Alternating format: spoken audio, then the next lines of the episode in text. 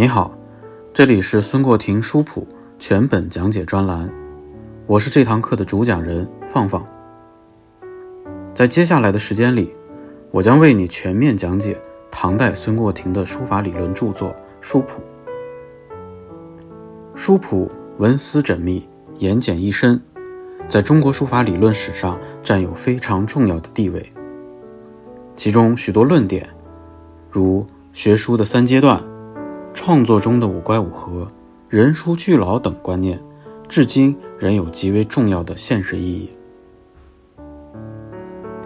相信听完这套课程的你，会树立起一个比较完整的书法认知体系，会对缠绕于你心中关于书法的茫然拨开云雾，见到彩虹。因为我本人就是书谱的受益人。我也愿意把我的切身体验分享给同样畅游于书法海洋的你。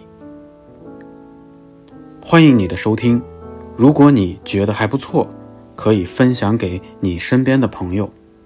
也欢迎你给我留言交流，让我们一起在书法的世界里相伴前行。